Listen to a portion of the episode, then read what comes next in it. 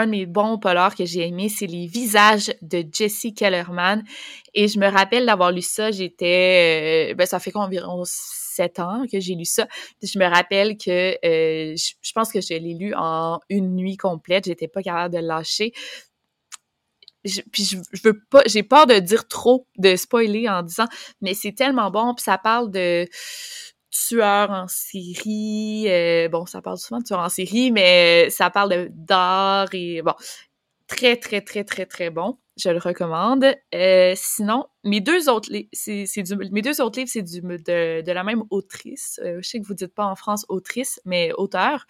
Donna Tartt Bon, je suis pas très originale en, en nommant Donatart, mais c'est le Chardonneret. Premier, très bon Chardonneret. Euh, c'est tellement fou ce, livre-là parce que c'est comme s'il y a plein d'histoires, hein, mais c'est pas plein d'histoires, c'est une histoire, une intrigue, mais ça se passe tellement sur longtemps qu'on suit la, vie d'un jeune homme pendant longtemps, puis pendant plusieurs années. Le Chardonneret, j'ai adoré. Puis il y a un film qui est sorti euh, qui est basé sur le, roman.